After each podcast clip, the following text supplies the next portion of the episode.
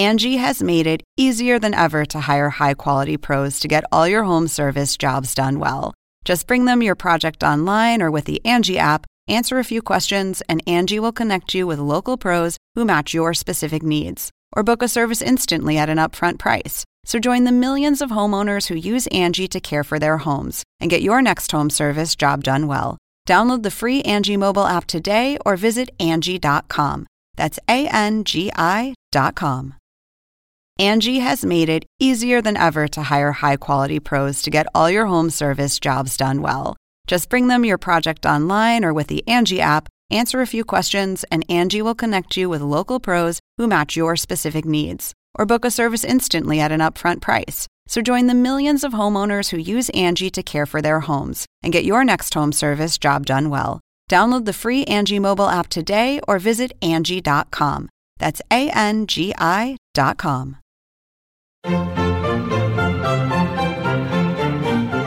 Según el diccionario de la Real Academia Española, La cultura pop se define como el conjunto de las manifestaciones en que se expresa la vida tradicional de un pueblo. Nosotros la definimos como Música, cine, televisión, famosos teatro, moda. y arte. ¿Y tú? ¿Cómo la defines? Somos Zona Pop, con Marisabel Houston. y Javier Merino. Episodio número 46 de Zona Pop. Estamos a uno solo de cumplir nuestro primer aniversario y todo gracias, gracias a ti. Yo soy Javier Merino desde la Ciudad mí. de México. Ay, no, a ti, sí. no, a los que nos están escuchando. bueno, a mí también porque yo lo edito. Ah, sí, claro, por supuesto. Sí, sí, sí. Pero este te decía, yo soy Javier Merino desde la Ciudad de México. Mi Twitter es arroba Javito Merino y mi cuenta de Instagram arroba Javito73. Y ya escuchaste que del otro lado, desde Atlanta, tierras atlanteñas, se encuentra Marisabel Houston como la ciudad, pero sin la letra O. Lo dijiste muy bien, Javier. Correcto, Marisabel Houston como la ciudad tejana, pero sin la O. Mi cuenta en Twitter es arroba HoustonCNN. Mi cuenta en Instagram es Marisabel Houston. Y bueno, el programa de hoy lo estamos grabando en el Día Internacional de la Mujer y decidimos, Javier y yo, apenas ayer miércoles, eh, o cuando lo estés escuchando el pasado miércoles, que este programa ya de por sí teníamos a puras mujeres eh, como las entrevistadas y dijimos, ¿por qué no dedicarlo a la conmemoración de este día, no, Javier? Como que no nos había caído el 20 hasta que dijimos, bueno, tenemos a tres mujeres de invitadas. Mujeres por acá, mujeres por allá, pues hablemos del Día Internacional de la Mujer. Así ya Exactamente. sencillo, ya para qué, ya para qué. Exactamente. Bueno, Javier, nuestros, nuestras cuentas de Instagram están pobladas de mensajes de las mujeres, recordando por qué la fecha es eh, digna de, de conmemorar y de por qué también hay todavía más trabajo que hacer a nivel mundial, no solo en América Latina. Pero además, lo que todo el mundo decimos, no tiene que ser un día en particular, un día en específico, sino tienen que ser los 365 o 366 si cae día, si año bisiesto. Así que, pero bueno, es importante celebrar, así como el Día del- de la Madre, que no es un día, es todo el año y demás. Claro. Así que felicidades a todas las mujeres que hoy conmemoran, hoy jueves 8 de marzo, el Día Internacional de la Mujer. Muchas felicidades. Y quería recordarles también que en cnnespañol.com, en donde yo trabajo, tenemos un especial que si lo buscan como cnne.com barra Día Mujer, allí van a poder encontrar una cantidad impresionante de artículos, de videos, de una pieza de opinión que escribió Alejandro ahora también sobre la Está palabra buenísimo. feminismo, porque todavía incomoda en la sociedad, a pesar de que en, en los últimos años ha sido una palabra que, ha- que, que, está siendo resaltada no solo por activistas, sino por artistas. Les recomiendo ir a este especial que hemos preparado con bastante cariño para todos ustedes, los feministas, las personas que siguen este movimiento o las personas que quieren saber un poquito más de la historia, del por qué este día se conmemora el Día Internacional de la Mujer. Vámonos directamente con las noticias pop patrocinadas por Guillermo Arduino. Las noticias de Zona Pop son patrocinadas por mí, Guillermo Arduino, y los programas Encuentro y Clex de CNN. La plataforma de música en streaming Spotify lanzó junto con la marca Smirnoff un ecualizador musical que te permitirá saber tus hábitos de consumo basados en el género de los artistas en el marco del Día Internacional de la Mujer. La herramienta te mostrará el porcentaje de músicos femeninos y masculinos que escuchas en el servicio. Para los usuarios que tengan un sesgo a favor de los artistas masculinos, generará una lista de reproducción más equilibrada. Tanto los usuarios premium como los que tienen el servicio gratuito o sea, yo, podrán hacer uso de la página smirnoffequalizer.com, que también les compartiremos en nuestras cuentas de redes sociales. ¿Tú cuáles fueron tus resultados, Marisabel? Escucho mayormente hombres. Me dice que el 68% de mis plays son artistas masculinos versus el 32%, pero también me dice este equalizer que escucho a más mujeres que el promedio de los usuarios y sí, me generó la lista eh, igualitaria para tener un, un nivel, ¿no? Eh, creo que la lista tiene... Eh, eh músicos que a mí me gusta, como que agarró, no sé, un algoritmo extraño, vio mis patrones de consumo de Spotify y me generó la lista. Déjame adivinar, los Backstreet Boys ocupan el primer lugar. Oh my God, we're back again.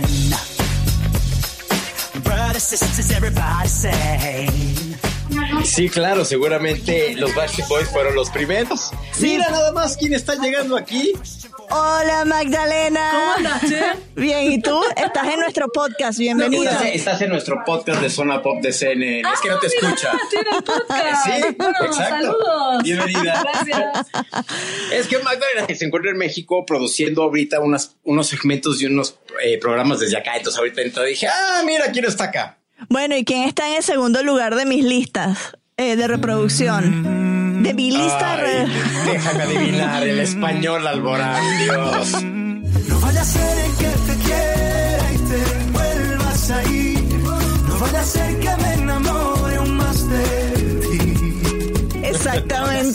No es como tan difícil saberlo. Ese es mi nivel de prioridad. Backstreet Boys y Pablo Alborán abajo. Antes de entrar en detalles de Alborán, siguiente nota, por favor. McDonald's está celebrando también el Día Internacional de la Mujer con una gran y resplandeciente W. Si dicen, ¿por qué una W, W o como W, como también le dicen, eh, creo que en España le dicen W. Mujer en inglés es woman y obviamente de ahí viene la W. Dice la directora de diversidad de McDonald's, Wendy Lewis, que por primera vez en su historia como marca, voltean sus emblemáticos arcos, estos arcos gigantes que en muchos países de Latinoamérica están estos restaurantes y la gente ya se estará imaginando de qué se trata, se voltearon de manera física en solo un restaurante de California. Y este jueves, durante el Día Internacional de la Mujer, el símbolo al revés reemplazará las tradicionales o los tradicionales arcos o las M's de McDonald's en los canales digitales de la empresa.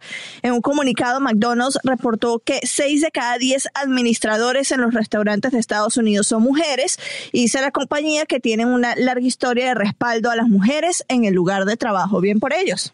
Qué buena publicidad y qué buena idea de marketing a quien se le haya ocurrido, porque sí, en efecto, la M al revés es una W. Y entonces, no sé si ya viste tú la foto y el video de ese McDonald's, se ve impresionante, como que nunca te imaginas que una empresa tan fuerte, tan arraigada como es McDonald's, un día cambie su logotipo, ¿no? Sí, no, y además que imagínate ir manejando por esa ciudad californiana que desconozco aquí ahorita mismo el nombre y que de repente pasas por ese McDonald's y ves la M volteada uno como que o sea, te llama la atención, sin duda. Y quieres ir al McDonald's. la muñeca más famosa del mundo se transforma para honrar a destacadas mujeres del presente y del pasado a través de la iniciativa Sheroes, algo así como ellas son héroes. La artista mexicana Frida Kahlo forma parte de las nuevas ediciones de la Barbie que buscan inspirar a todos los niños y las niñas del mundo.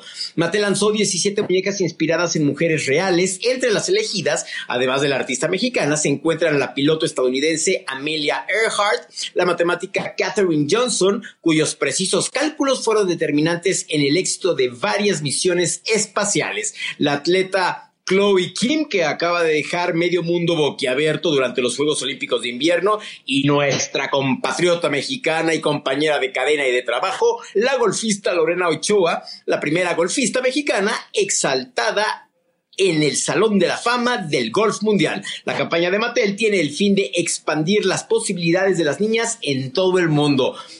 ¿Te gustaron las muñecas? Sí, yo ando buscando de una, la de Frida, obviamente, estoy buscando la de Frida. No sé todavía en dónde se pueden comprar, pero ya yo he visto muchísima gente enloquecida con, con estos productos que está sacando Mattel. Es más, me, las, las buscaría todas porque eh, está como cool, está como cool y sobre todo la de Frida Kahlo, ¿no? Que nunca la has visto en una muñeca de una marca tan, importante y tan grande como Mattel. Tú sabes que aquí en Estados Unidos, Frida, en los últimos cinco años, hay una Frida manía en este país. Y todos los milenios, eh, sobre todo pues los que están mucho en redes sociales, tratan siempre de buscar pins, eh, stickers, cosas relacionadas con Frida Kahlo, porque la gente está enloquecida en este país con Frida. Que se vengan a México y vayan al mercado de artesanías de la Ciudadela, ya iban a encontrar cualquier cantidad de Fridas. A la Casa Azul, imagínate. Imagínate también, por supuesto, en la Casa Azul de Frida Ese fue uno de los primeros lugares a los que yo fui cuando visité por primera vez la Ciudad de México y yo estaba enloquecida enloquecida. Pero ¿Sabes bueno, a mí qué, qué, qué, cosa de, de, la casa de Frida Kahlo es lo que más me asombra y me dan ganas de literal romper la vitrina y tomarlo entre mis manos? El diario que hay ahí de Frida Kahlo. Es impresionante verlo, ¿no? Cómo tienes un objeto de alguien tan grande y tan importante, literal, en una cajita. ¿Sí? está la gente que no lo ha visitado, eh, esto, ¿cómo es que se llama la colonia en donde está en Coyoacán? Está en Coyoacán y está el yeso también que la mantenía ella erecta durante pues su accidente, están varias de sus pinturas, está la, creo que hasta la cama, está, es que hace muchos años que fui, pero yo quedé loca, tomé un sinfín de fotos, las tengo archivadas en algún lugar, pero yo quedé enloquecida con ese, con esa casa slash museo. Entrevistas del día de hoy, ya lo adelantábamos que son tres mujeres que, y son de tres ramas distintas que nos emocionan era mucho tener un podcast en el que estamos tocando arte, música y los deportes, ¿no? Impresionante. La primera entrevista la, es la más reciente de las tres que hicimos. Fue con la cantante y escritora puertorriqueña Cani García, quien nos presentó su sencillo para siempre. Oye, qué buena onda. Me cayó bastante bien. Muy buena onda. Exacto. Tú rompiste el hielo de la mejor manera preguntándole de los tatuajes. Sí, de repente cuando vi que se iba a abrir la, blusa y así me dice, es que lo tengo en, partes íntimas. Y yo, ¿cómo? Pero si te estoy viendo el brazo y yo, eh, ya cuando vi que se rió también me dio risa y dije, ay, claro, sí, por supuesto. Porque ella tiene todo el, brazo que es el izquierdo tatuado. Sí. Y yo tengo el derecho este, a una imagen del chimuelo merino, mi perro. Y fue así tenemos ahí algo en común. Sí, jajaja. Y de ella se rompió el hielo y todos terminamos siendo íntimos amigos. No, sí, súper, súper buena onda. Ya le invitamos para que regrese en unas semanitas cuando presente su disco. Pero vamos a, por lo pronto, escuchar la entrevista. Déjame ser siempre el deseo que hace que vuelvas a casa, que aún mires mi cintura y quieras ser tú quien la abraza Javier, es un placer para mí presentarte a nuestra próxima invitada porque el día de hoy estamos celebrando el Día Internacional de la Mujer y por supuesto debemos conmemorar la fecha con una digna representante de nuestro género. Y recibimos desde Miami a la cantautora puertorriqueña Cani García. Gracias, gracias. Bien contenta de estar aquí compartiendo un ratito con ustedes. Súper feliz en este Día Internacional de la Mujer y bueno, contenta. Cani se une a Zona Pop para hablarnos de su sencillo para siempre. Cani, bienvenida. Tenemos algo en común, el tatuaje en el brazo, muy bien. ¿Qué nos puedes contar de esta balada para siempre? Para siempre es una canción eh, maravillosa, como dices, es una balada romántica que, que, bueno, que habla de las cosas, que, de las personas que queremos que nos duren para toda la vida, del amor, y e, e, ese amor que hoy en día eh, no se platica tanto que uno sueña con que pasen los días y esa persona pues siga de nuestro lado, esas personas no, nos acompañen en todos los momentos. Y bueno, es una canción que, que, aunque no representa el sonido completo del álbum, sí es la carta de presentación de este nuevo álbum que sale ya en mayo y que bueno, me tiene también tan contenta por eso. Sabemos que escribiste la canción, es de, tu autoría. Eh, cuéntanos eh, qué estabas eh, tú pasando en el momento en que lo escribiste, en qué te inspiraste, el día en que te sentaste a ponerle letra a esta canción, ¿cómo te sentías? Pues mira, es curioso porque esta canción lleva conmigo muchos años y, entonces ha sido ha sido de esas canciones que no se escribieron como pensando en un álbum o pensando en un momento, sino hace mucho tiempo era como escribir una canción cuando te dicen, ay, que tienes demasiadas canciones de desamor, hay que hacer una canción de amor. Y cuando escribo esta canción hablo de, de quizás lo que yo quería llegar a tener un momento en mi vida, de, de, quizás ese anhelo de ese amor cuando uno lo describe y dice, bueno, busco esto, esto, esto. Y esa canción no queda dentro de, de, ningún álbum y se vuelve como una canción de, de compartir entre amigos y eso. Y cuando armo este álbum, busco esas canciones, canciones viejas que, que, bueno, que quedaron en ese baúl y, y, hoy en día, bueno, pues tienen otros tantos significados. Escucho la canción y, bueno, pienso en mi pareja, pienso en mi mamá, pienso en mi sobrino, pienso en, en, todas las, las, personas que de alguna manera rodean a uno, a uno en ese amor que, que uno desea que, que dure por siempre. Eh, es una canción que sabemos que es distinta eh, también en el sentido de de lo que está pasando quizás hoy en día y de lo que se está hablando, que quizás el amor queda un poquito más, más aislado. Creo que esa es otra de las razones por las que la canción ha tenido pues esa, ese recibimiento tan lindo por parte de la gente. Mencionabas ahorita que el disco sale en mayo. ¿Qué nos puedes adelantar? ¿Tendrás alguna otra colaboración además de la que tienes con Melendi? Bueno, a mí me han dicho que tengo colaboración con Melendi y no me han preguntado si es cierto, entonces me río porque vieron una foto mía con Melendi en el Instagram y bueno, la gente asume rápido, entonces me, me río. Eh, tengo dos colaboraciones, pero no quiero decir que es con Melendi. Porque, porque Melendi no está. porque no quiero desilusionar. Eh, pero, pero por eso me río mucho, porque la gente, pues, hoy en día el, Instagram es maravilloso. Tú pones una foto con Shakira y mañana tenemos un dueto. Pongo una foto con Alejandro Sanz y mañana ese es el dueto. Entonces tengo dos maravillosos duetos. El disco se llama Soy Yo es un disco que va a salir a, las, eh, a mediados de mayo, que me tiene contentísima, pero sí he querido eh, ser yo, como dice el disco, eh, quien cuando salga a compartirles quiénes son esos dos duetos que vienen por ahí. Sabemos que te metiste en la labor de producción también de este disco. ¿Cómo fue esa experiencia en el estudio, además de prestar tu voz, ponerte detrás en, en los controles y ver cómo, cómo se arma toda una producción discográfica? Maravilloso. Tuve la oportunidad por primera vez de, hacer un disco con mis músicos. Eh, siempre uso productores eh, que tienen sus propios músicos. Puedo recomendar uno que otro, pero en esta ocasión pude viajar a Puerto Rico y pedirle a mis músicos que se bajaran del escenario y que entraran al estudio conmigo y vamos a vestir juntos cada una de las canciones y cómo las sentíamos, cómo las escuchábamos, opinar en cada una de las cosas, lo que, lo que deseaba que fuera el sonido. Hace desde el 2012 no saco un disco donde sean puras, puras, puras canciones escritas absolutamente por mí. Así que me hacía una ilusión increíble el poder regresar al estudio, pero con canciones que, que bueno, que sintiera muy personales, no en el sentido de autobiográficas de lo que hablo, eh, pero sí personales en el hecho de que no entró nadie a, quizás afectar lo que fueran las letras o el contenido de lo que quería decir. Y eso, bueno, pues me tiene súper contenta, aparte que creo que vivimos en un momento eh, crucial para Puerto Rico en el que hablar de que salen producciones de allí, dada las circunstancias, dada la falta de energía eléctrica y dada todas las cosas que están pasando, pues me parece importante que, que pueda yo tener este álbum saliendo de allí. Eres orgullosamente boricua, se nota, boricas in the house, como dirían por ahí. Boricua de pura cepa, como decimos nosotros. y lo vemos en cada cosa que realizas y hay una canción que tiene el nombre Nuestra Isla, Nuestro Encanto. Cuéntanos de esta canción. Nuestra Isla, Nuestro Encanto, si no me equivoco, es una canción que se hace para lo que es la causa de, de obviamente, del huracán María y en la que yo formo parte sé, y, me perdonan que no me sé el nombre del, compositor, pero sé que es un chico talentosísimo puertorriqueño que es como la, primera canción que, se le da esta oportunidad de unir a tantos artistas. Era impresionante la cantidad de artistas que, fuimos llamados para hacer esto y de que todo el mundo lo hizo de una manera genuina y, de corazón. Y, bueno, me pareció súper bonito ser parte de, de un momento que necesitábamos que la gente nos apoyara, que necesitábamos dinero, que necesitábamos ayuda, que necesitábamos comida ropa, de todo. Entonces, pues fue una canción en un momento especial.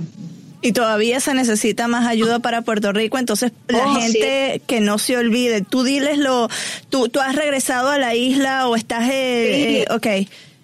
Sí, sí, estuve este fin de semana en la isla, voy recurrentemente para la isla, fui la, a- a- tan pronto pudieron abrir el aeropuerto, eh, fui a ver a mi familia, yo tengo a toda mi familia en Puerto Rico, así que a mí me afecta de forma muy directa. Eh, tengo mi casa allá, aunque vivo en Miami, pero tengo mi casa en Puerto Rico y, y, y bueno, eh, la realidad es que todavía hay que hablar del país, hay que hablar de la, la- más del 30% de personas que siguen sin energía eléctrica desde Irma, no desde María, desde Irma. Llevan seis meses sin energía eléctrica casi, muchos de ellos.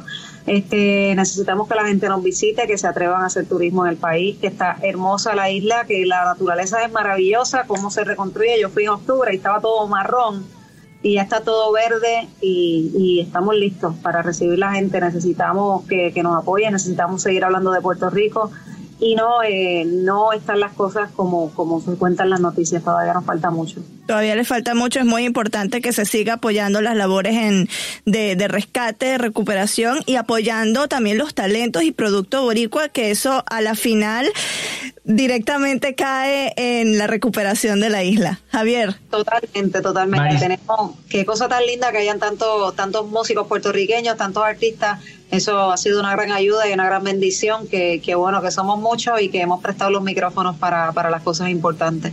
Marisabel, tú que no, que no conoces Puerto Rico, yo que he ido varias ocasiones porque me encanta la isla del encanto, me fascina caminar por el viejo San Juan. Te tengo que decir que en Puerto Rico nació la piña colada, Marisabel. Entonces tenemos que ir al lugar en el viejo San Juan donde hay una placa enorme que dice aquí se inventó la piña colada. La isla del encanto es hermosa, es maravillosa. Me encanta, Cani, tu isla. Es hermosa, me encanta. Muchas gracias, muchas gracias. Voy a tener que buscar ese sign que no lo he visto. Ves que todos los días uno conoce algo nuevo de Puerto Rico. Me tocará Yo te regresar. lo mando, ahorita mismo te, te- te lo mando por WhatsApp, ¿en dónde está? Porque me ves, yo bien, como buen turista, así ya sabes la placa de aquí se creó la piña colada. Cani, como mujer, ¿qué cambios has visto tú en la industria musical en los últimos 11, bueno, en, los 11 años que tienes como carrera, eh, de carrera y como mujer, ¿no? Eh, porque sabemos que es una industria un poco cerrada para las mujeres en cuanto a composición, en cuanto a producción. ¿Cómo has visto tú ese cambio? ¿Estamos en el camino correcto? Sí, yo siento que el, el camino correcto después de que no, no importa la velocidad que vayamos, después de que sea caminando hacia adelante, es el camino correcto. Eh, han habido muchos cambios eh, eh, en atreverse a hablar. Hoy en día, yo cuando me acuerdo que, que comencé en la industria, eh, conocía, me contaban de muchos casos de gente que te decía, no, para lograr que te firmen o para lograr ser, tener un éxito en la industria, y se hablaban de esas cosas y hoy en día no, la verdad que gracias a Dios no conozco a nadie que me pueda decir, no, logré un éxito, la, eh, logré un número uno en radio porque hice esto, lo otro. Creo que ya eh, la mujer dentro de la industria musical no está dispuesta a tolerar el que mm, la manera de lograr éxito es a- haciendo cosas que, que en las cuales no está de acuerdo o en cuales hay un abuso total de poder. Eh, en ese sentido ha mejorado mucho, mucho, mucho la industria. Evidentemente nos falta mucho por hacer.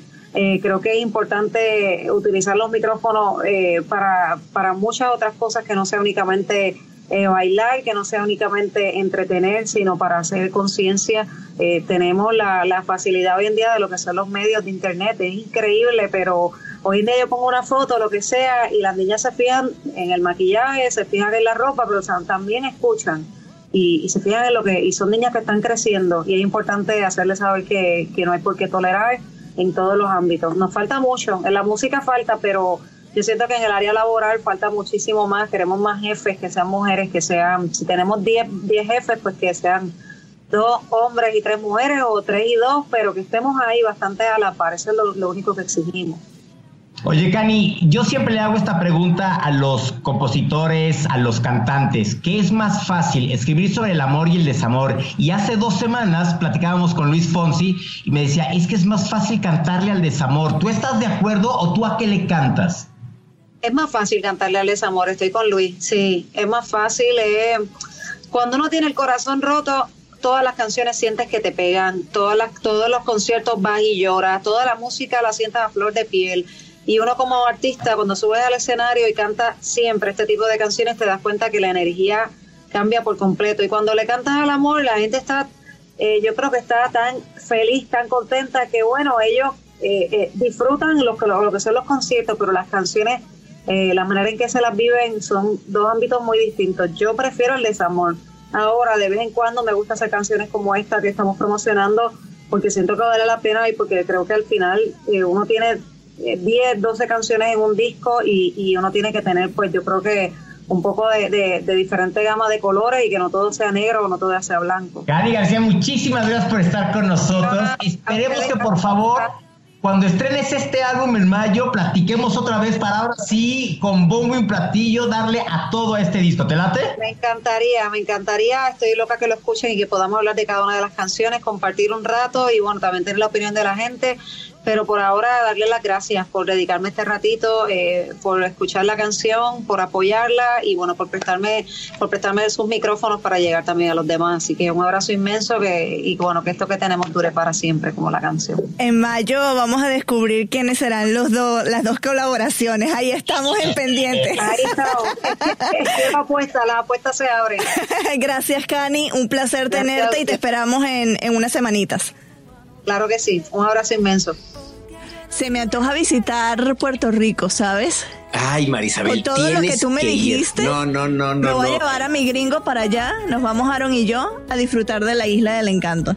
¿Sabes qué? El viejo San Juan, que es toda la parte vieja de, de, de Puerto Rico, de la capital, es impresionante porque son calles coloridas, subidas, bajadas, empedradas, terminas en el puerto, hay restaurantes, hay tiendas, hay boutiques, hay todo tipo de cosas y si te vas a la parte moderna de San Juan, pues es como cualquier ciudad americana. Vas al centro comercial, al mall, y pues es un mall de Wichita Falls, de Atlanta, de Nueva York, de donde sea, ¿no? Pero el viejo San Juan es tan bonito, es caminar y literal perderte entre las calles y ver a dónde te llevan, ¿no? Y lo mejor es ir al, al morro, que es el fuerte que está justo en una punta de, de ahí en San Juan, que es la entrada a la bahía. Y entonces literal es sentarte a que te dé el aire y de ahí puedes ver donde grabaron Despacito. claro. Exacto, porque está justo, o sea, como en la parte de abajo hacia la isla. Está increíble. Tienes que ir con tu gringo, con, con Aaron a, San Juan. les va a encantar. Sí, primero voy con él y después le tendríamos que decir a Olga que nos vamos los tres con ella y que ella nos dé un tour. Imagínate. Imagínate grabar una cosa así. Se lo dejo ahí como propuesta, Pump Up the Jam. Sí, está ya buenísimo. La segunda entrevista es nada más y nada menos con Inés La curadora de arte argentino, que será la directora del Instituto Patricia Phelps de Cisneros para el estudio de arte de América Latina y quien lleva, se encargará de la parte latina de artistas latinos del MoMA, del Museo MoMA en Nueva York. O sea, yo no he visitado el MoMA, se lo dijimos allí en la entrevista, esa mujer casi le da el infarto, pero nosotros gozamos mucho con ella, además el conocimiento nos reveló pues a varios artistas que están ahorita en el MoMA y cuáles serán sus planes, aunque todavía no sabía un poco de qué iba la cosa, porque le entrevistamos como cinco días después de que la nombraron la de directora. Su nombramiento. Exacto. Vamos a escucharla.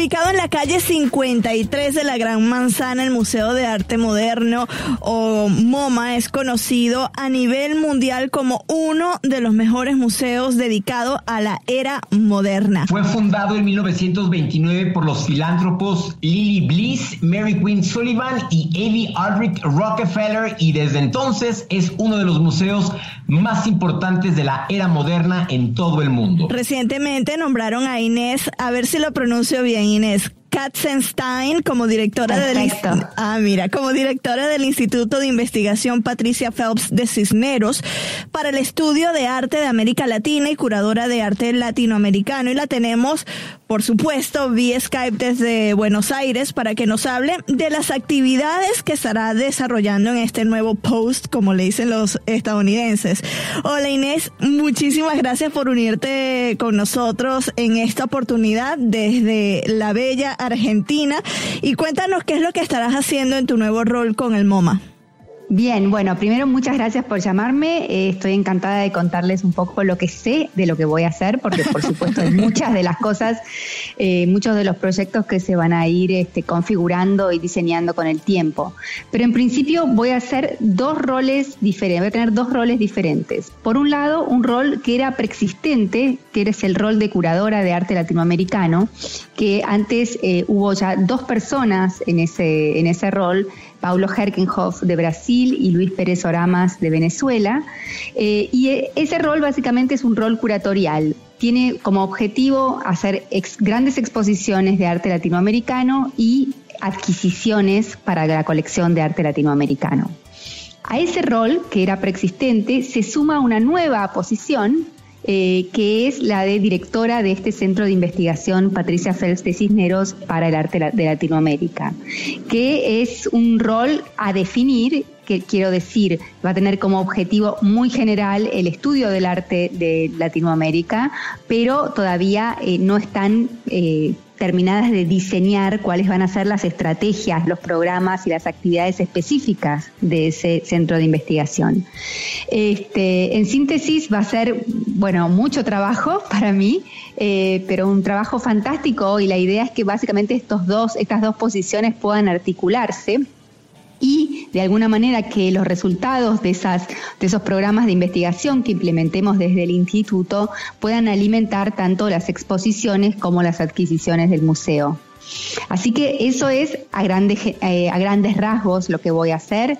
Eh, la idea es tanto estudiar e investigar el arte moderno como el arte contemporáneo, ¿no? En ese sentido, eh, la idea es poder mapear eh, qué está pasando en el enorme y heterogéneo y complejo, eh, complejo eh, territorio de Latinoamérica, ¿no? O sea, en ese sentido es un trabajo que me resulta un desafío enorme, este, ya que como podés imaginar, toda Latinoamérica es este, una región de una enorme complejidad y obviamente sería este, demasiado ambicioso querer conocerlo todo, la idea justamente es eh, poder colaborar con expertos de las distintas regiones para poder hacer este mapa, nuevo mapa de Latinoamérica.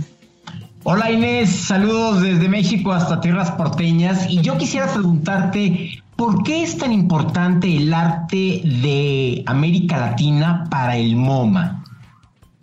Mira, siempre lo ha sido. El MoMA siempre, desde su, eh, su gestación como proyecto, siempre ha coleccionado arte latinoamericano de distintas maneras y con distintas intensidades. Eh, creo que para, los, para todos los Estados Unidos, Latinoamérica, obviamente, es una región importantísima, tanto desde el punto de vista como cultural, económico y político. Y MoMA me parece que se ha hecho, eh, digamos, eco de esa importancia que tiene para los Estados Unidos.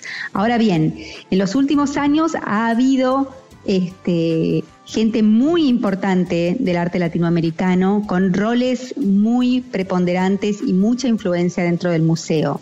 Me refiero muy específicamente a Patricia Phelps de Cisneros, que es una gran coleccionista de Venezuela, eh, que ha estado comprometido en, los últimos 20 años, ha tenido un compromiso enorme eh, con el MoMA en generar espacios eh, para una mayor visibilidad del arte latinoamericano y en los últimos años ha donado parte muy importante de su propia colección al museo, haciendo realmente que la colección de este museo sea hoy eh, la más importante en los Estados Unidos de arte latinoamericano. Eh, la señora Cisneros hizo en los últimos dos años dos donaciones importantes. Por un lado, una donación de más de 100 obras de arte abstracto y geométrico, que es su especialidad, la especialidad de su colección. Y por otro lado, eh, una segunda donación de obras de arte contemporáneo. Yo te quería preguntar en específico qué, eh, de qué consta o qué nombres nos puedes dar de lo que viene en esta colección propia de, de, la colección Cisneros que fue donada hace dos años al, al museo. ¿Qué nombres eh, manejas para que la gente sepa la importancia? Bien, son básicamente la, parte más importante históricamente más valiosa de esa donación tiene que ver, como decía, con las distintas manifestaciones del arte abstracto y geométrico en Venezuela, en Brasil y en Argentina y Uruguay. Y incluye obras de artistas como Jesús Soto, Ligia Clark, eh, Joaquín, eh, Joaquín Torres García, Tomás Maldonado, o sea, son una serie de artistas que han sido fundamentales en una etapa tremendamente creativa, innovadora y vanguardista del arte de Latinoamérica. Así que es una, es una, es una colección de artistas que va a ser una diferencia importante dentro de la colección total de MoMA, ¿no? Una pregunta, yo sé que Javier te quiere preguntar algo, pero eh, mencionabas a Jesús Soto, que pues es conocido por el arte cinético. ¿Qué otros artistas cinéticos tiene el MoMA en estos momentos? Alejandro Otero, eh, Cruz Diez, o sea, diga, realmente todos los más importantes los tiene y con obras muy representativas. Oye Inés, ¿qué se siente trabajar y ser parte de uno de los museos más importantes del mundo y que sería el sueño de muchas personas? Mira, por un lado, todavía no estoy ahí, estoy en Buenos Aires, así que no te puedo decir nada. Yo trabajé en MoMA hace unos 15 años, eh, hice un libro eh, de arte argentino, sobre arte argentino de la década del 60, o sea que tuve una experiencia de trabajo allí por un año y medio, pero creo que fue una experiencia de trabajo muy distinta a la que voy a tener ahora, porque era, fue una experiencia de trabajo, te diría que muy solitaria, digamos, yo estaba encargada de hacer ese proyecto. Eh, me parece que los dos roles que voy a cumplir ahora en el MoMA van a eh, posicionarme de una manera muy distinta dentro de un museo que también es muy distinto porque creo que es un museo que en estos años se abrió muchísimo al arte latinoamericano y hay muchos curadores dentro del museo que viajan, que conocen artistas de Latinoamérica. Entonces me da la sensación que va a ser una posición, la mía, mucho más integrada y de diálogo y de colaboración. Eh, y eso es lo que más me entusiasma eh, en estos momentos en términos de lo que imagino de clima de trabajo. Ya tenemos una nueva amiga en Nueva York. Sí, no, ya, ya tenemos. Y yo le platicaba a Inés la experiencia que tuve en el MoMA, nada más y nada menos que con la actriz australiana Nicole Kidman. No, bueno, o sea, si yo se las contara y lo vuelvo a revivir, se me llena la, o sea, se me hace una sonrisa de oreja a oreja en la cara, así de. No, y además que fue un momento de, complicidad, porque ella lo que quería era estar tranquila y tú como que está bien, güera. Ah, no le voy a decir a nadie que eres tú. Exacto, sí, sí, sí, exacto. a ver con quién yo me encuentro en ese museo. A ver, ¿con quién me que te fueras encontrando con... No, ni Carter no creo que tenga la mentalidad para ir al MoMA, pero puede ser, ¿quién será? No sé, tú, pues tú dime, ¿con quién? Ah, de allá de Nueva York. A ver, ¿quién vive en Nueva York con el que me puede encontrar? Imagínate, Luis Manuel Miranda, claro. Manuel Miranda, imagínate. ¡Ah! eso sería espectacular. Digo, te tengo una propuesta para un musical, el musical de Zona Pop. y se va a reír así y dice, no. Sí, perfecto. Cosita. ¿Zona what? ¿Zona qué? ¿Zona corn pops? ¿Cómo?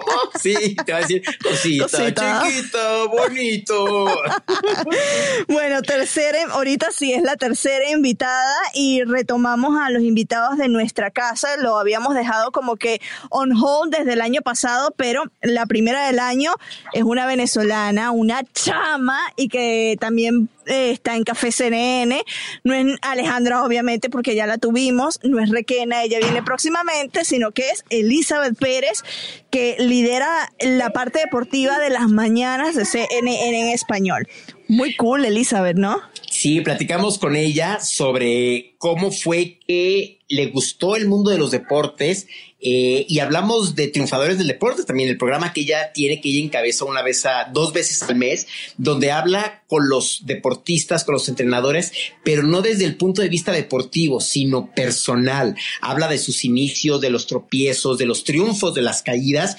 Muy bueno. A mí ese programa me gusta y mira que yo no soy alguien de deportes, pero me encanta verlo porque no es así, hablemos de tus 33 hits que has... No, no, no, o sea, es conocer al deportista, ¿no? Y me gusta ese programa. No, a la, y a la final te muestra la parte humana de la persona, que es lo que te inspira a cumplir tus metas, sean deportivas o no, porque vemos las dificultades que pasaron y cómo trabajaron para conseguirlo y ahora que están en la cúspide. Escuchemos la entrevista.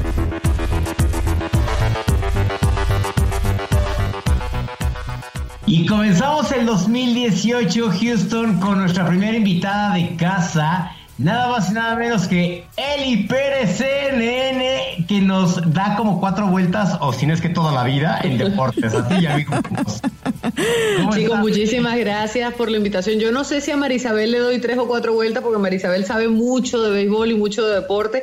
Y yo creo que tú también, tú eres muy modesto. No, yo, yo no sé nada, o sea, me dicen touchdown y no sé qué es el touchdown, así te la pongo. Que me tocaron en dónde dices. Mentiroso. bueno, Eli la tenemos, como ya dice Javier, porque es una invitada de la casa. Tratamos de tener en cada mes a, a un invitado de CNN de la familia y Elizabeth es la primera, como ya lo mencionó Javier. Yo, yo, estoy contenta de que sea una venezolana la que va a iniciar esta ronda de entrevistas de la familia en Zona Pop. Y Eli, cuéntanos cómo llegaste tú aquí a Estados Unidos y cómo llegaste a CNN. Bueno, gracias por esa presentación tan bonita, Marisabel, eh, compatriota. Pues llegué a, primero, cómo llegué a CNN fue la cosa más casual del mundo. Eh, hace siete años. caminando por la calle, toqué la puerta y pues me metí y dije que sabía hablar de deportes y ya, así llegué. No tanto así, pero eh, estaban haciendo una reestructuración en el canal que, pues le hemos visto en los últimos siete años y justamente yo trabajaba haciendo, presentando deportes en un canal eh, acá en Miami y la persona que estaba a cargo de, de la contratación o del departamento de deportes pues me vio y simplemente me llamó hubo una primera llamada, no llegamos a un acuerdo y ya en la segunda llamada, que fue creo que un mes después, después que hizo casting seguramente en Estados Unidos y México y no encontró nadie que le gustó, pues hubo una segunda llamada y ahí sí acepté la invitación para ir a Atlanta. Pero en ese entonces pues yo estaba trabajando y estaba en el proceso de firmar un nuevo contrato, así que me decanté por CNN y estoy contentísima. ¿Cómo llego a Estados Unidos? Que fue la pregunta inicial. Llegué en el año 2000, fui a la Universidad de Boston a estudiar inglés, eh, luego pues hice una maestría acá en la Florida, comencé a trabajar en los medios y estoy en CNN. Excelente. ¿cómo llegas al mundo de los deportes? O sea, siempre desde chiquita eras así, pero sports freak. Bueno, de pequeñita coleccionaba todos los mundiales del Panini y por supuesto que la selección de Italia era, uff, las barajitas repetidas no las cambiaba. Pero, ah, mira, entonces tu afición por Italia viene desde muy pequeña. De siempre, de siempre. Pero mm, no, siempre me gustó el deporte. Bueno, en Venezuela ya saben que es el béisbol, eh, el deporte rey, y últimamente, de hace unos años para acá, pues la Vinotinto ha, ido creciendo en la pasión por el fútbol. Siempre me llamó la atención, sin embargo, no fue con lo primero que comencé a, hacer periodismo. Comencé, yo creo, yo siempre digo que en el área en el que le dan oportunidad a, a las niñas en televisión, por lo menos acá en Miami, que es el entretenimiento, pero siempre tuve claro que no era el, el, rubro en el que me quería quedar. Me pareció muy bonito hacerlo por un par de años, pero me gustaba mucho el deporte y me gustaba mucho la economía y la política. Y creo que de los tres el deporte es el que mejor, eh, quizás de momento, ¿no? El que mejor me queda porque es en el que me siento mucho más cómoda, el que disfruto más. O sea, pensar de que me pagan por ver un partido de fútbol, pues gracias. Además, algo que yo tengo que decir, a mí, a mí los deportes no es mi hit, la verdad, pero el programa de triunfadores del deporte, ese me encanta porque conoces el lado humano de todos los que tengan que ver con el deporte, de alguien que podría parecer como muy rudo, muy acá, resulta ser que casi casi se puede llorar contigo de lo que le preguntas o los temas que tocas, ¿no? ¿Cómo te sientes con este programa? Pues mira, me siento muy bien. Fue un programa que yo desde que llegué a CNN eh, lo quise tener. De hecho, fue creo que la, una de las primeras cartas de negociación eh, y por alguna razón se demoró mucho en que se diera. Mm, porque, bueno, no es fácil. Ya saben que trabajar en una cadena que es 24 horas noticias y que no está especializada en deportes, pues uno tiene que, esperar a que le llegue su momento. Pero llegó y estoy muy contenta porque creo que hacía falta, hacía falta conocer, dar a conocer el lado humano de los deportistas. Estamos, eh, estamos claros que sí, definitivamente los logros que hacen en sus respectivas disciplinas son importantes, pero ver que hay más allá de eso, ¿no? Más allá de un gol, más allá de un honrón, de un touchdown.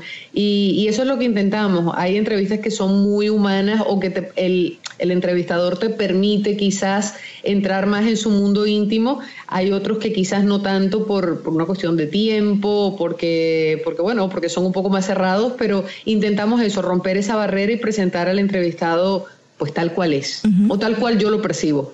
¿Quién ha sido el entrevistado más pesado que te ha tocado en triunfadores del deporte, que de plano es así que nada más te contesta yes, no, sí, quizá, puede ser, tal vez, no lo sé. Eh, no te lo voy a decir. Tú lo deberías entender muy bien, Javier. Como PR, esas cosas no se pueden decir. no, no, no. hay deportistas, hay personas que sí te ponen en apuros. Este, no voy a mencionar nombres porque tampoco recuerdo. O sea, han sido varios quizás que les haces una entrevista y entonces te dan una respuesta muy breve y tú ya inmediatamente tienes que venir con la siguiente, pero pero es que no te da chance ni de un follow-up. O sea, la respuesta es tan seca, tan corta, que se te acabaron las preguntas que tenías para quizás 15, 20 minutos de entrevista, se te acabaron en 5 y te toca luego preguntar ¿Y qué tal? ¿Te gusta Miami? yo, yo, te, yo, yo le estaba diciendo ahorita a Javier por WhatsApp que quería, bueno, tú como desnudas de alguna manera a los deportistas en triunfadores del deporte y conoces sus inicios, yo quiero conocer los tuyos, Eli. Tú creciste en Maracay, ¿no? crecí en Maracay. Cuéntame de tu infancia. Eso. Yo quería que llegáramos a eso, que tus papás son cubanos, cómo creciste en, en Venezuela, cómo fue tu infancia y cómo eso te ayuda a lo que estás haciendo ahorita como profesional? Pues mis papás emigraron a Venezuela, yo tenía dos años aproximadamente, crecí en Venezuela, Maracay eh, es mi ciudad, la ciudad jardín, es el lugar que es una ciudad preciosa, pero es la ciudad donde yo comencé a estudiar, donde, em, no sé, me enamoré por primera vez, di mi primer beso, es mi ciudad. y, de ahí pues ya pasé a, es cuando emigro, hace ya 18 años que vengo acá a Estados Unidos a, continuarla, a, estudiar, pero, pero sí crecí en Venezuela, mis padres tenían un negocio en el centro de la ciudad, en la avenida Miranda, era una venta de relojes al mayor, una importadora eh, yo trabajaba los veranos y las navidades y puentes, no había fecha que, que no me obligaran a trabajar.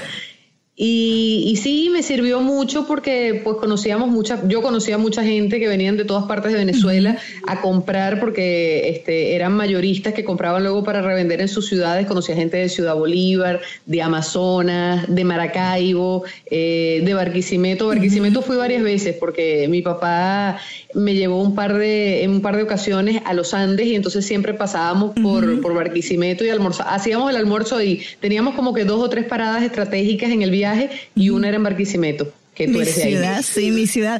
Eres de los Tigres de Aragua, imagino.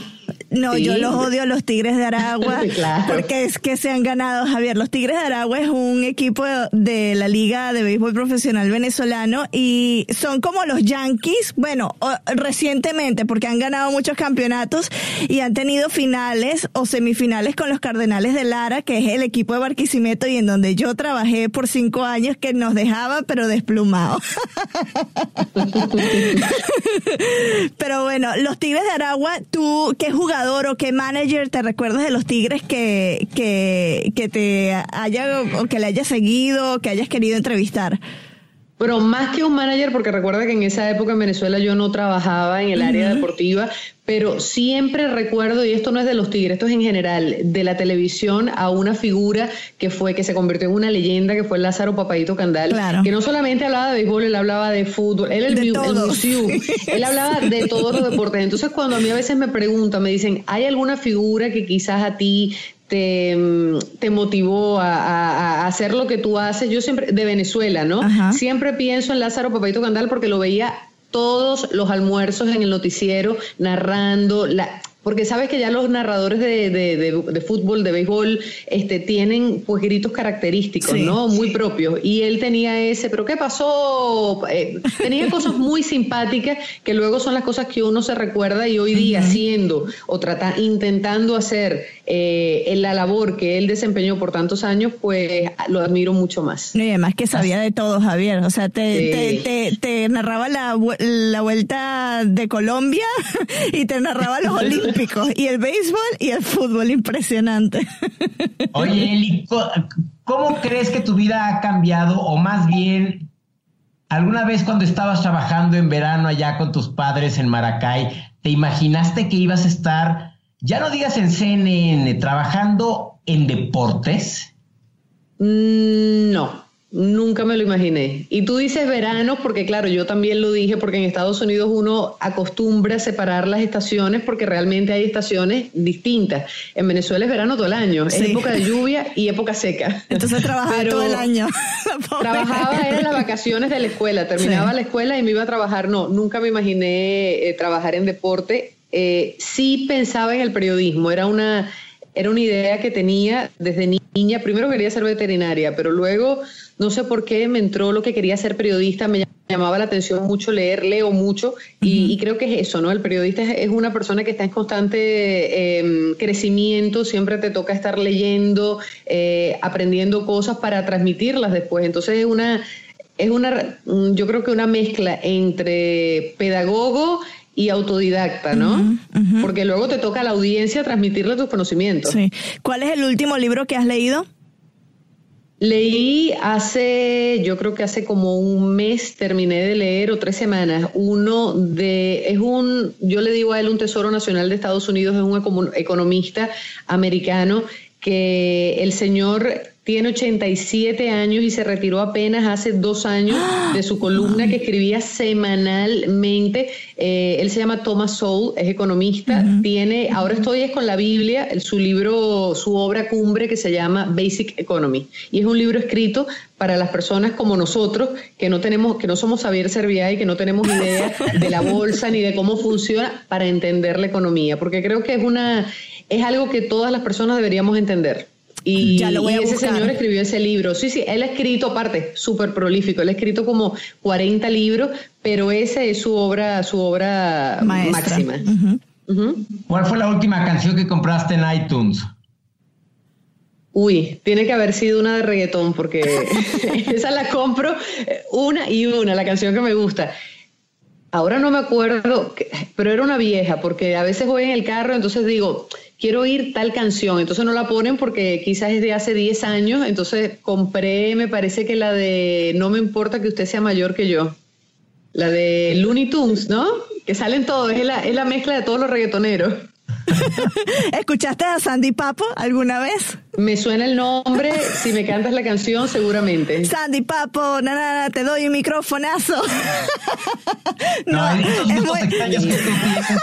no los puedes sacar aquí a flote y piensas que todo el mundo vamos a cantar. No, no sé, el Sandy Papo me suena, pero no, no, me acuerdo de Proyecto 1. Proyecto 1, ah, bueno, Javier, viste, es que yo no soy la única que ha escuchado Proyecto 1, que el otro día me estabas bulleando en Twitter por eso. a Javier no le gusta Proyecto, ah, bueno, es que Javier es más rockero. Javier está más dark. Literalmente.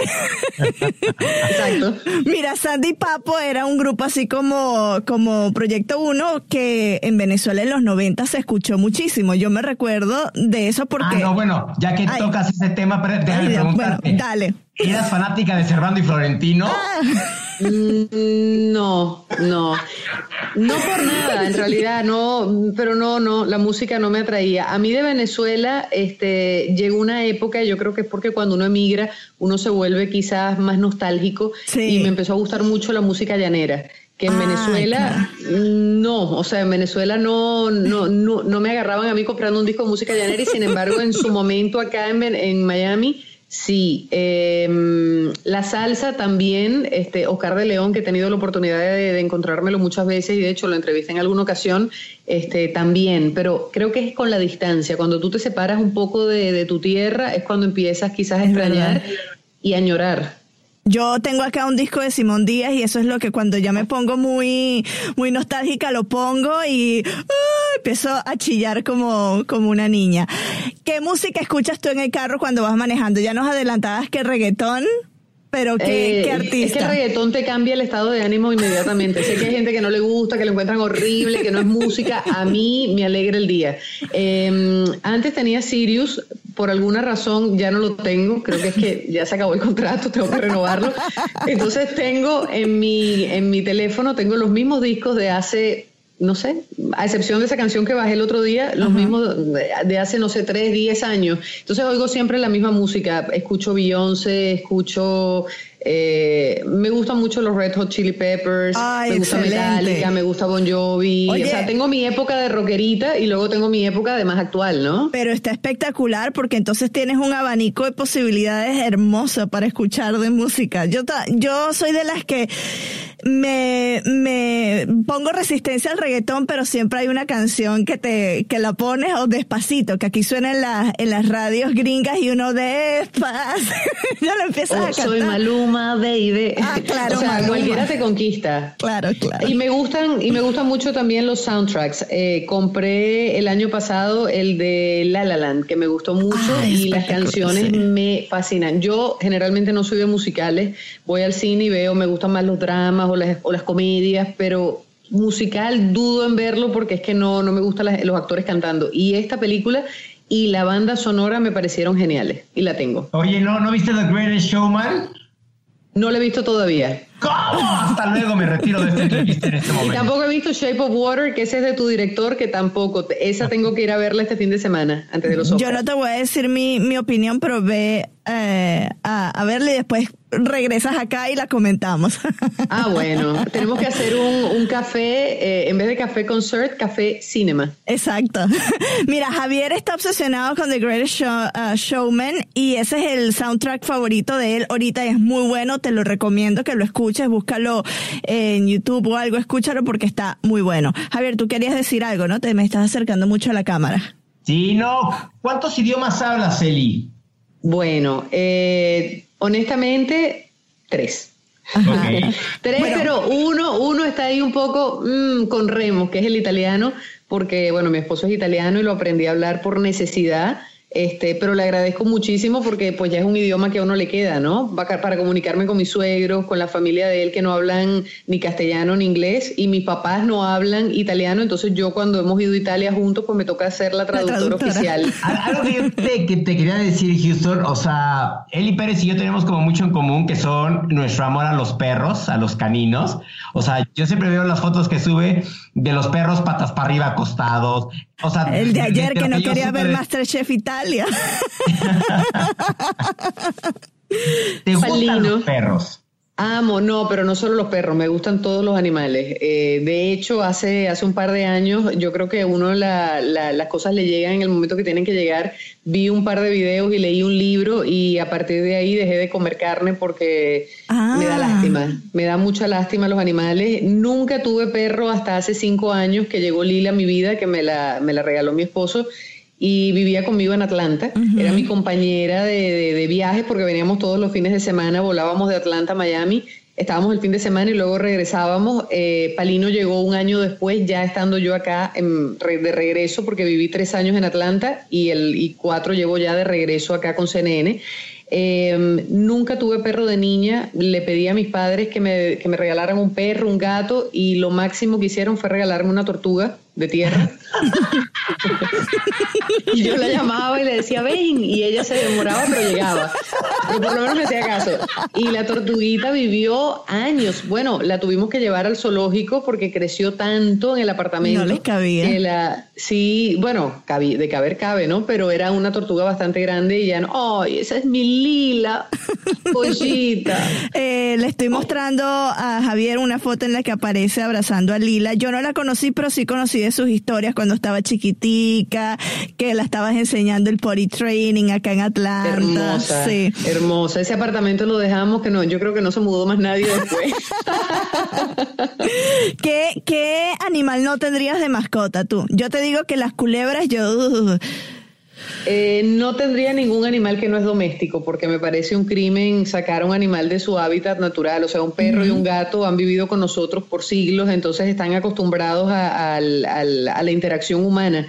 Eh, y un perro no puede sobrevivir solo, o sea, un perro necesita de, que no caza, o sea, un perro no es un animal salvaje. Entonces, pienso que no tendría cualquier otro animal. Acá en la Florida hay un sitio muy bonito que he ido ya un par de veces que es la alternativa a un zoológico. Es un santuario donde tienen, porque uno escucha muchos santuarios de animales eh, de granja, de cerditos, de vaquitas, pero acá tienen tigres, tienen pumas, tienen eh, lagartos que han sido mascotas de personas irresponsables que las han comprado y que luego se dan cuenta que no es un gato, sino que es un tigre. Y cuando empieza a crecer el animalito, pues ya viene o el Estado de la Florida o ellos mismos lo, lo dan. Y entonces en este santuario es interesante porque los ves muy de cerca. O sea, como son animales, vamos a decir que semi-domesticados porque vivieron con una familia humana hasta, hasta que se los llevaron. Eh, y luego tienen entrenadores, o no entrenadores, tienen cuidadores que, que les dan la comida, ¿qué tal? Son animales con los que no te voy a decir que los puedes tocar, pero los tienes, hay una cerca muy pequeña, muy finita este, de distancia y los ves ahí. Eh, ese lugar lo recomiendo definitivamente para la persona que tiene interés por ver cómo es un animal salvaje de cerca en un espacio que no es cruel, que no en el que en el que no se aprovechan del pobre animal. La próxima vez que vayamos a Miami, nos llevas a ese santuario. Está en Palm Beach, es muy lindo. Ah, se llama Santuario McCarthy. Ah, bueno, entonces vamos a ir a visitarlo. Javier, ¿tú tenías algo ya para, para cerrar? Sí, justo eso le, iba a, decir a Eli que por favor que cuando fuéramos a Miami, que espero que sea pronto, sí. quiero que nos lleves a una playa de perros allá en Miami. Hay bastante. Hay playas de perros, hay playas con gatos, que no, que no es que, lo, que llevas el gato, el gato ya está ahí. Hay gente que van con su cochecito y tú crees que llevan un bebé y de repente miras adentro y tienen un perro. No, esa gente sí se enferma, esa gente sí se enferma y yo adoro a los perros, pero en una carriola y que fuera la Bueno, pero si el perrito ya no puede caminar, Javier, si el perrito tiene, no sé, 15 años, es un perrito viejito, por lo menos lo están llevando a que camine, a que, a que camine no, pero a que vea y disfrute un poco de la gente, de la calle. O sea que los perros son de oler de, sensaciones. Entonces, bueno, le están haciendo un favor, lo están paseando. Pero es como, la señora, es como la señora del reportaje que hizo José Manuel Martínez de tu, Rodríguez, Rodríguez. en el avión. O sea, imagínate que estés en el avión y de repente salga por el pasillo un pavo real con las plumas hacia todo lo que da. Pues no, eso sí ya no.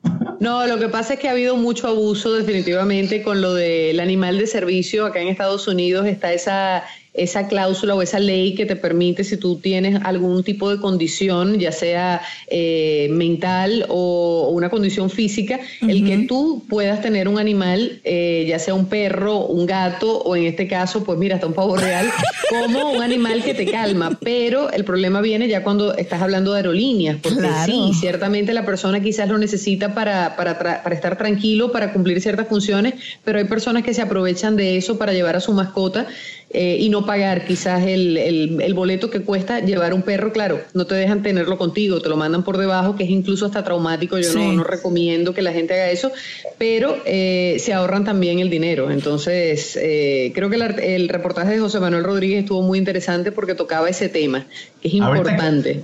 Ahorita que, dices de que llevan a los animales abajo, yo, yo recuerdo la primera vez que fui a la playa con Chimuelo, fui a Los Cabos y creo que iba más nervioso yo que el chimuelo, ¿no? Me, subí al avión y lo primero que me dieron para relajarme fue una botellita de alcohol. Llegué a los cabos y lo primero que hice fue tomarme otra botellita de alcohol. Yo iba más nervioso que el mismo chimuelo que iba más dormido que nada. O sea, pero sí, tiene toda la Sí, sí, sí, es total. Yo quiero buscarme un chihuire para hacerlo. para hacerlo mi, mi mascota para que me ayude con la ansiedad. Ay, no, hay animales que son hermosos. A mí particularmente me gusta mucho, pero sé que no se puede tener el mapache. Ay, son lindos, sí. Pero ¿sabes por qué me gusta? Porque hace muchos años cuando éramos, yo creo que tú y yo y todos éramos muy niños, este, había una caricatura en Venezuela que se llamaba Candy Candy. Y Candy Candy tenía de mascota un mapache. Candy Candy, Candy, claro, Candy Candy fue conocida en toda Latinoamérica, qué bruto. No, no, yo veía todas las caricaturas. Me acuerdo también de la de Marco, que Marco había emigrado de Italia a Argentina buscando a la madre que lo había dejado, entonces él iba en el puerto ¿No vieron esa nunca? Sí, sí, eso sí me... sí, Candy Candy y Marco, sí, las pasaban en Televen. Y Heidi también. Heidi, sí, también. El Chavo del 8, pues todo... ¿Qué estás comiendo tú, Javier? Está tomando café o agua. Pastelito y café. No, ah, bueno, mira. Café CNN.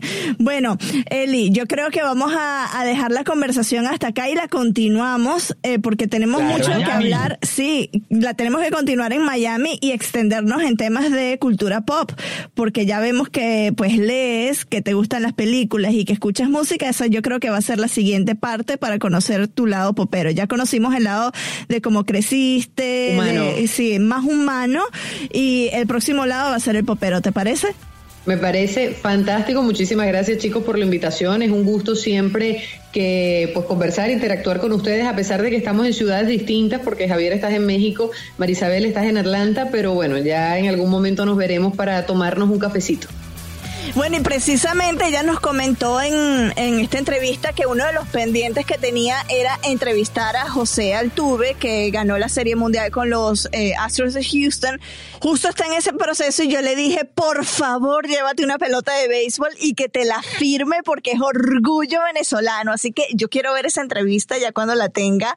Va a estar súper cool y además que a mí me encanta el béisbol. Imagínate, feliz de ver todo eso que va a tener eh, Triunfadores del Deporte dedicado al béisbol que comienza en unas semanitas. ¡Qué alegría! Tú así como que cri, cri, cri, cri. Este patrocinio es de un lanzamiento discográfico. Escúchelo detenidamente y comprenda las letras en su sentido poético. En caso de otitis media anacrónica, escuche la estrofa cinco veces.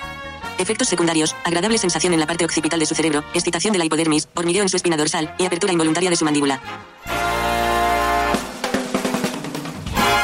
Kenny García lanza el sencillo Para Siempre de su quinta producción discográfica. Déjame abrazarte para siempre, déjame besarte a mi manera, agarrar tu mano donde quiera, porque yo he nacido para quererte.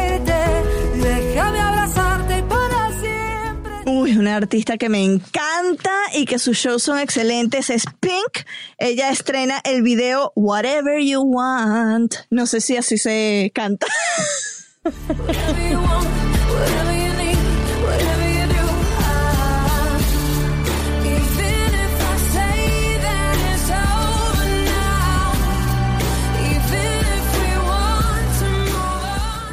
Pausini presenta Nadie ha dicho su colaboración con gente de zona que será parte de su disco Hazte Sentir, su producción número 13 de estudio, que por cierto sale a la venta en una semana el 16 de marzo. Y nadie ha dicho que me falte siempre, a veces nieve improvisadamente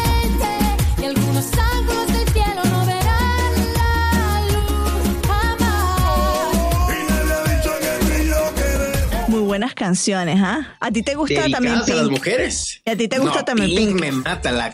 Es alguien a quien muero por ver en concierto. Eh, canta impresionante, tiene una voz espectacular. Y además es como... En México existe una palabra que no la voy a decir aquí, pero como que le vale todo. Sí, como que no me importa nada y por eso hago lo que hago, porque no me importa lo que diga la gente. Algo así, ¿no? Algo así, algo así medito, sí, que le vale Cri, cri, cri, cri, cri, cri, Un especial dedicado, un episodio especial dedicado a todas las mujeres en su día, que aunque haya sido el jueves 8 de marzo, como lo hemos dicho, no se necesita nada más que sea un día, sino los 365 o 366 días del año. Así que, Marisabel, felicidades en tu día de ayer a todas las mujeres que forman parte de tu familia, de mi familia, de la cadena donde trabajamos, de todo el mundo, felicidades en su día. Yo soy Javier Merino desde la Ciudad de México. Ay, sí, Mi Twitter es... las redes. Sí, pues sí, yo diría. Si no te quieres despedir, pues bueno, allá tú. Mi Twitter es arroba Javito Merino y mi cuenta en Instagram, Javito73. Y yo soy Marisabel Houston, arroba HoustonCNN en Twitter, arroba Marisabel Houston en Instagram. Y no dijimos nunca las del programa. Zona Pop CNN en cualquier parte. Y nuestra página web www.cnnespañol.com diagonal Zona Pop.